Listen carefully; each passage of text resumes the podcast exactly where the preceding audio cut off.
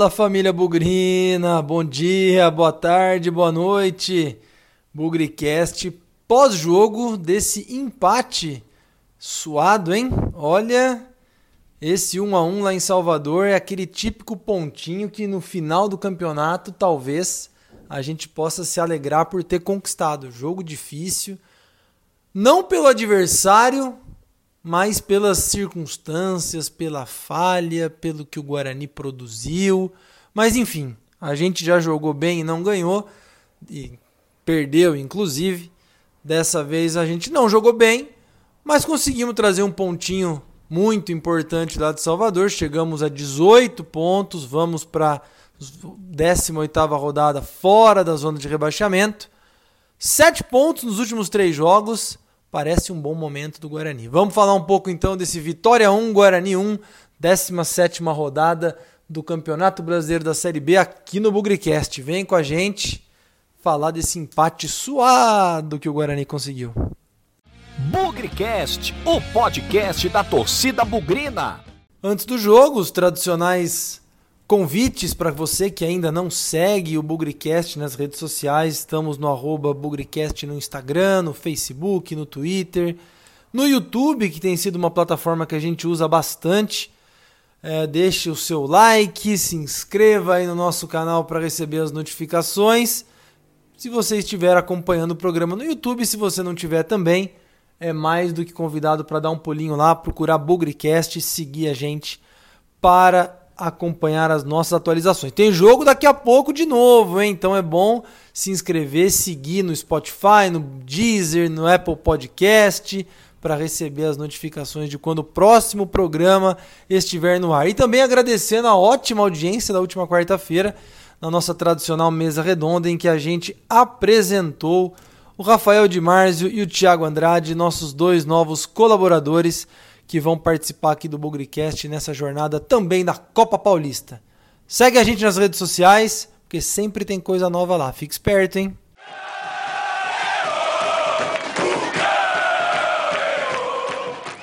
Na mesa redonda mesmo, na quarta-feira, a gente já repercutia um pouco dos bastidores do Guarani indo para Salvador. Aí a possibilidade realmente do Vagninho e do Bidu não jogarem, por não terem viajado para Salvador em razões de problemas médicos e quando a gente viu a escalação, foi exatamente isso que aconteceu. O Vagninho ficou em Campinas, Bidu também, e nós vimos ali o Eric Daltro na lateral esquerda e o Renanzinho aberto na ponta direita. Outra novidade, aliás, vamos falar um pouquinho sobre ela no decorrer do programa, foi a entrada do Bruno Silva no lugar do David. Muita gente torceu o nariz para essa escalação, mas pessoal, é o que a gente tinha, né? Claro que tem o Murilo Rangel, claro que tinha ali alguma opção um pouco diferente, o próprio Rafael Costa que começou no banco e acabou sendo nosso salvador. Mas nós temos Cristóvão fora machucado, o Vagninho, o Bidu, o Lucas Abreu, que o pessoal não gosta muito, eu vejo algum valor nele. Então, muitos desfalques, né? Talvez eu até tenha esquecido de alguém aí que passa por problemas médicos. Então foi difícil formar esse time, hein? Foi difícil escalar aí o melhor que o Guarani tinha por conta dos desfalques. Foi aquilo que era possível, talvez aí uma outra condição questionada, mas o Guarani começou bem o jogo, na minha opinião, os primeiros ali 5, 7 minutos. É, deu para ver realmente o jeito, o que o Felipe Conceição quer dizer quando ele fala em ter protagonismo no jogo. É posse de bola, é presença no campo de ataque, nas saídas de bola do Vitória. Deu para ver ali quatro jogadores às vezes fazendo pressão, marcando a saída de bola. Então, até ali, tudo bem. Parecia um jogo que o Vitória estava com muita dificuldade para chegar no ataque. O Guarani dominando as ações. E aí, seu Didi fez uma atrapalhada, com o perdão do trocadilho. Cometeu um pênalti infantil no atacante do Vitória. E eles fizeram 1 a 0 Não tinha nem 10 minutos de jogo, se eu não estou enganado. E isso não tem como negar que comprometeu pra caramba o psicológico do time, mas não comprometeu, na minha opinião, o posicionamento, a forma de o Guarani jogar. Até a entrada da área, até a intermediária adversária, talvez até um pouquinho para frente, o Guarani era um time bem consciente. Posicionamento, troca de passe, entrosamento, reflexo aí desses oito dias de treino. Só que na hora que era para chegar no ataque, no gol, na construção de jogada. O primeiro tempo foi muito pobre. Giovani muito, ba muito abaixo, mais uma atuação. E de novo, a gente está pegando o Giovani para Cristo pelo, pelo desempenho dele, mas não é a posição do Giovani. Não é o lugar que o Giovani joga. Ele é um cara para jogar centralizado. Não dá para imaginar que o Giovani vai driblar zagueiro, que o Giovani vai ganhar em velocidade do marcador. Não é a dele, na minha opinião. Está jogando fora de posição e está sendo sacrificado por isso. Mas enfim, em todo caso, ele também não conseguiu construir muita coisa ali pelo lado dele. Né? Sentiu os laterais muito travados no primeiro tempo, é, principalmente o Pablo, talvez o Renanzinho tentando fazer aquela jogada de fundo, é, aquela, o que o lateral era para fazer, né, ir até a linha de fundo, mas também o Renanzinho não foi bem, muito cru, achei jogadas assim que, com perdão aí, Renanzinho, mas não tem no futebol profissional. Talvez na base elas pudessem ter sucesso. Acho que você está um pouquinho cru. Tá correndo, se dedicando pra caramba, ninguém pode negar. Mas em termos daquela malícia, do timing do jogo, tá faltando um pouco de experiência, eu achei, aí no, no, no Pablo. Desculpa, no, no Renanzinho. Então, ponto de atenção aí também, mas muito provavelmente ele deve voltar aí para reserva com o retorno do Vagninho, que tem feito um papel muito importante. O destaque do primeiro tempo, na minha opinião, Bruno Silva comentarista da Sport TV, inclusive, falou isso mais de uma vez, né? E talvez, gente, a gente precise se acostumar com isso, hein? Eu não acompanhei a trajetória do Felipe Conceição em detalhe, tanto no América quanto no Bragantino, mas claramente ele usa o volante à frente da zaga, que era o David, a gente sempre teve acostumado com isso, agora o Bruno Silva, para fazer um passe em direção ao ataque para às vezes colocar um companheiro numa jogada de profundidade, abrir o jogo, fazer viradas de bola. Vamos lembrar aquele jogo com a América em que o Lisca falava: eles não têm virada de bola, eles não têm virada de bola. Talvez a, o posicionamento e a opção pelo, pelo Bruno Silva ali como um volante nem seja pela marcação tão somente, que era a escolha do David, mas é pelo passe, é pelo começo da construção da jogada. Então vamos ficar atentos. Eu sei que a gente gosta muito do David e eu estou fazendo, falando, fazendo esse comentário porque foi assim que o Ricardinho começou a ficar fora do time, por não fazer parte do esquema tático do treinador. A gente torce para que dê certo, que o Guarani ganhe, que o Guarani continue evoluindo, mas Bruno Silva foi muito bem no primeiro tempo, também foi bem no segundo tempo. Vamos ver a sequência dele. Mas parece que o Felipe Conceição pode começar a optar por essa alternativa ali. Mas de forma geral foi um primeiro tempo também que me lembrou o período Thiago Carpini, boa posse de bola, bom posicionamento, boa construção de jogadas, a hora que chegava ali na intermediária, pouca produção e as falhas individuais no caso do Didi acontecendo. Muito triste, o primeiro tempo não foi bom para quem começou bem, dominando passe, posse de bola, posicionamento, até fez isso mesmo atrás do placar. O Vitória praticamente não chutou no gol do Guarani a partida inteira, não só no primeiro tempo. Então, territorialmente, taticamente, muito legal. Mas futebol precisa colocar a bola na rede, né? E de preferência mais vezes do que o adversário. E nós fomos para o intervalo perdendo de 1 a 0. Segundo tempo começou igual ao primeiro e na verdade ele se arrastou igual ao primeiro, né?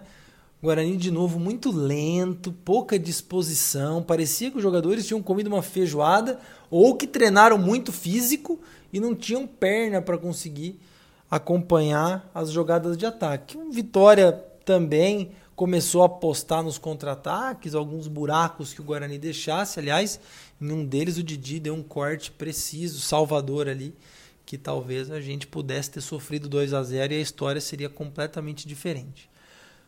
Logo com 10, 15 minutos, o Felipe Conceição percebeu que o time não estava andando, o time estava muito lento. Na hora que recuperava a bola, e não era difícil recuperar a bola no campo de defesa ou no meio-campo, o Guarani levava uma eternidade para chegar no ataque. As jogadas pela lateral continuaram sem funcionar. Renanzinho, pouca produtividade, mas mais produtivo e mais participativo que o Giovani, que mais uma vez, como eu falo, tá fora de posição, mas ali não conseguiu construir muita coisa não. E aí começaram as mexidas, né? Veio o Rafael Costa no lugar do Todinho. Achei esquisito. Talvez uma outra coisa para a gente se acostumar. Todinho não vai ser aquele cara que vai ficar correndo na, na lateral do campo, marcando jogador adversário. Se o Felipe Conceição não tiver outras variações táticas, algo me diz que a gente pode ter poucas oportunidades de ver Rafael Costa e Júnior Todinho jogando juntos. É uma suposição agora, mas acredito até pela falta de alguns jogadores no elenco que o Rafael Costa e o Todinho na cabeça do Felipe Conceição possam ser concorrentes para a mesma vaga. Então entrou o Rafael Costa, entrou o Arthur Rezende, entrou o garoto Eliel, nosso lateral esquerdo da base, 18 anos. E entrou também, entraram também, né? O Romércio na zaga e depois o Murilo Rangel.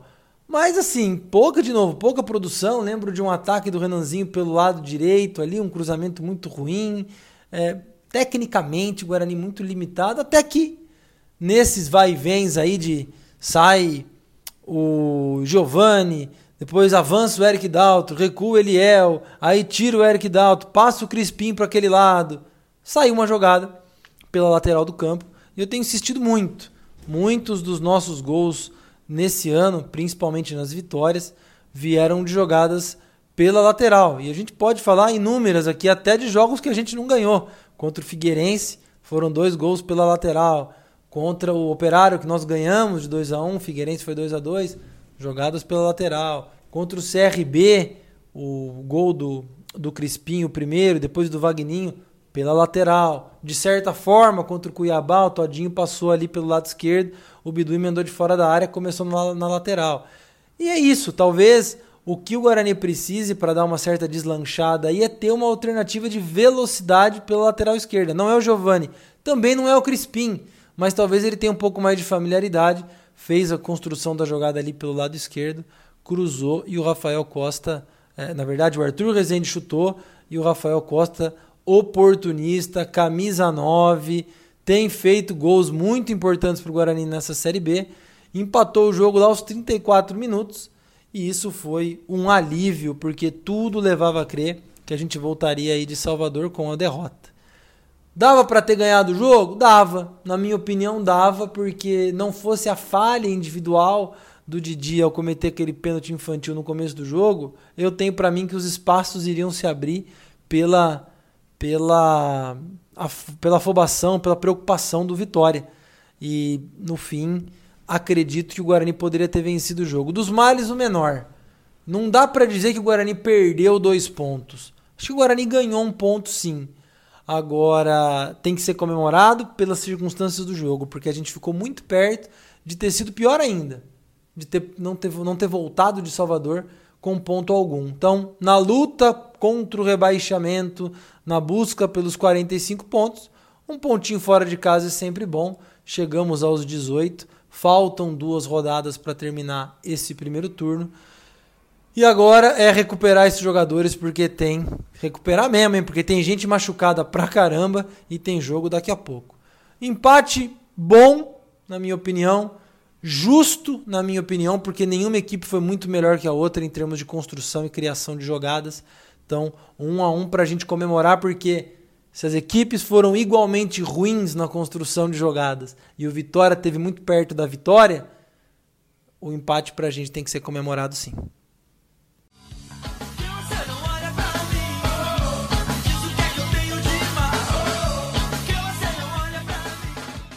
Vamos lá para as notas do jogo. Guarani 1, Vitória 1, na verdade, Vitória 1, Guarani 1, né? Jogo lá em Salvador, 17 rodada da Série B.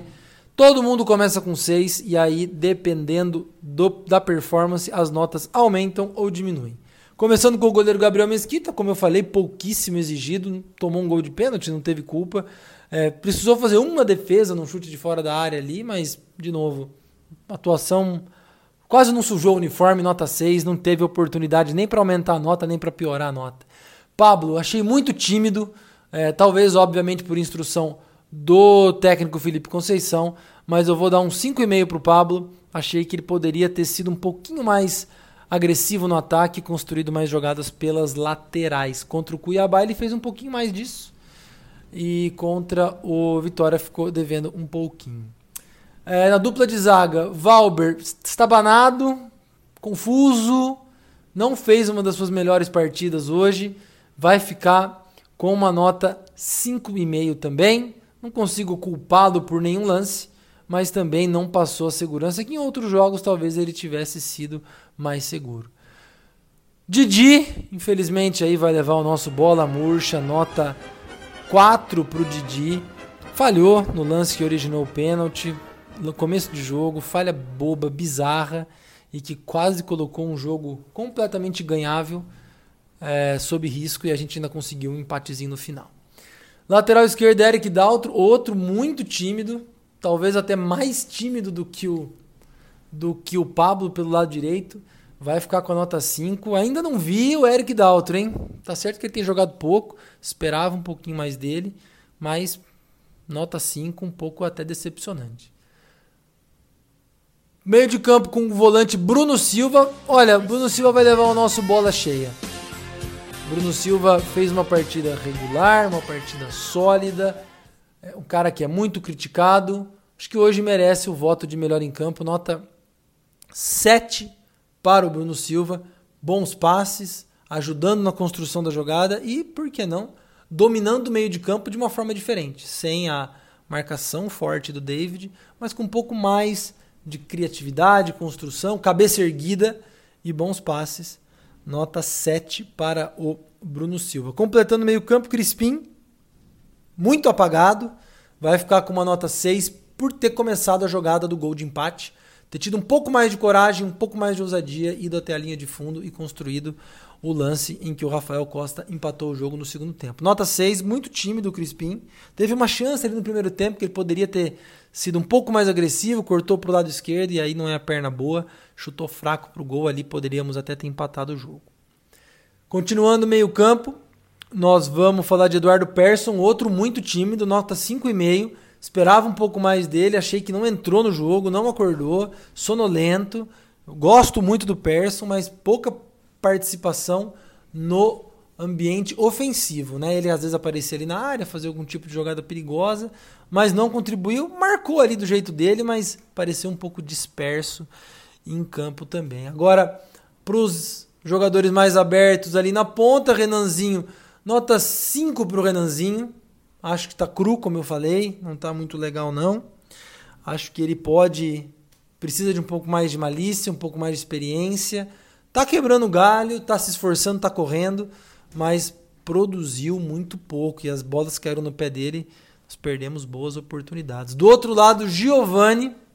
Giovani vai ficar com a nota 4,5. Ele, mais uma vez, isenta um pouco por estar tá fora de posição, mas pode criar um pouquinho mais, né, Giovani? Tentar um passe por dentro, alguma coisa que o, ele não tem feito ultimamente. Lá na frente, o Todinho pouco acionado, mas uma certa disposição, principalmente no primeiro tempo. Não teve chance de finalizar gol, não teve chance aí de, de levar perigo, fica com uma nota 6 também. Dos que entraram durante o jogo, o mais destacado aí vai ser o Rafael Costa, com a nota 6,5, fez o gol do empate, o gol salvador. Ei, Rafael Costa, você é dentro da área com um pouquinho de espaço e recebendo bola, sempre leva perigo, hein, cara? Eu gosto do seu futebol e você tem sido um cara fundamental nessa recuperação do Guarani. Arthur Rezende jogou pouco, fica sem nota. O próprio Murilo Rangel também jogou pouco. O Romércio jogou pouco. O Eliel foi um dos últimos a entrar também. Pareceu com uma boa personalidade. Todos esses que eu falei, com exceção do Rafael Costa, ficam sem nota. Mas o Eliel pareceu com alguma personalidade para a gente acompanhar daqui para frente. Tem 18 anos. Terminamos o jogo com ele com 18 anos e o Renanzinho com 19. Então, garotada em campo aí. Além do Vitor Ramon, zagueiro da base que estava no banco de reservas. Então, olho no Eliel, mas muito cedo para dizer, gostei um pouco da personalidade dele. Vamos acompanhar os próximos jogos ou quando ele tiver oportunidade. No banco de reserva, Felipe Conceição nunca deixou de querer ganhar o jogo, veio com uma proposta bem definida, pré-estabelecida e por nunca desistir da vitória, nunca desistir de buscar o gol a todo instante, vai ficar com uma nota 7 também. Ponto importante aqui é O time tem um posicionamento. O time tem uma lógica dentro de campo, uma estruturação, uma organização, um sistema tático. Evoluiu muito, na minha opinião, o posicionamento do time do jogo contra o Cuiabá para agora. Precisa trabalhar a parte ofensiva. E Felipe, por favor, cara, não, não tenha vergonha de pedir reforços, porque eu acho que você tem, parece ter bons conceitos. Você também precisa de algumas matérias-primas melhores. Então, acho que entendo o seu comentário essa semana sobre trabalhar com os jogadores que você tem. Por outro lado, provoque um pouco mais a necessidade de reforços, porque eu acredito que com jogadores pouquinho mais qualificados ali do meio para frente, e talvez até alguma coisinha na defesa, você pode dar uma tranquilidade a mais para esse time. Enquanto isso, na sala de justiça. Bom, galera, vamos encerrando aqui esse pós-jogo, gravado imediatamente após o, o, encerramento da partida. Lá em Salvador, Vitória 1, Guarani 1, um pontinho super precioso, super importante, que algo me diz que lá na frente a gente pode lembrar que esse empate conquistado aí nos últimos 10 minutos do jogo possa ter feito a diferença na nossa campanha. A luta pelo rebaixamento, pela fuga do rebaixamento continua. Nesse domingo aí, 6 e meia, 6 e 15, 15 para 7, já não tenho tanta certeza. O Guarani recebe o Havaí e é nisso que a gente tem que focar daqui para frente. O Havaí tem 23 pontos, pouco acima da gente, chegamos aos 18. Havaí vem de uma pancada fora de casa contra o Juventude, lá em Caxias do Sul. Foi vencido facilmente por 3 a 0 mas é um time que vinha se recuperando nas últimas rodadas. Então não é porque perdeu lá em Caxias do Sul que ah, o jogo é fácil, nós vamos ganhar. Precisamos da mesma aplicação, precisamos da mesma é, mesmo equilíbrio. Ponto importantíssimo é ver quem está inteiro para esse jogo. De dia mais um que saiu machucado. É, já temos o Cristóvão, já temos o Lucas Abreu, o Bidu, o Vagninho. Então, o departamento médico ficando cheio e é um jogo atrás do outro. Quem sabe aí o Didi tenha sido só um susto, quem sabe o Cristóvão já volte, quem sabe Vagninho e Bidu alguém possa voltar, porque é um jogo importante. Nós estamos mais uma rodada fora da zona de rebaixamento, mas a vantagem não é muito grande não. A gente tinha dois pontos, na verdade, na última rodada de vantagem. Hoje nós estamos fora pelo critério de desempate, todo mundo com 18 pontos. Então, gente, é aí atrás dos três pontos contra o Havaí e depois ir para Caxias do Sul contra o Juventude e ver o que a gente consegue trazer de lá. Um jogo de cada vez. Dezembro e novembro serão meses muito corridos, com mais uma vez um jogo atrás do outro. Então, temos que nos preparar para mais uma batalha. Recuperar o time, acho que o astral tá bom. Nos últimos nove pontos disputados, nós fizemos sete. Seria muito bom se a gente conseguisse a vitória contra o Havaí, mas é uma outra história e a gente deixa para o Bugrecast pré-jogo que deve ir ao ar nesse domingo. Volte aqui para conferir e não deixe de seguir a gente para receber as notificações quando o programa estiver no ar. Beleza? É isso. Vamos para mais uma batalha. A luta contra o, contra o rebaixamento continua. Temos 18 pontos pela matemática, faltam aí 25, 26, 27 para a gente escapar. Tem um chão ainda pela frente. Podemos reduzir esse caminho no domingo com uma vitória com o Havaí se a gente conseguir. Vambora! Boa noite, bom dia, boa tarde para todo mundo, sem nunca esquecer que na vitória ou na derrota, hoje sempre Guarani. nós vibramos por ti, na vitória ou na derrota, hoje sempre Guarani. É Guarani, é Guarani, é Guarani. Guarani.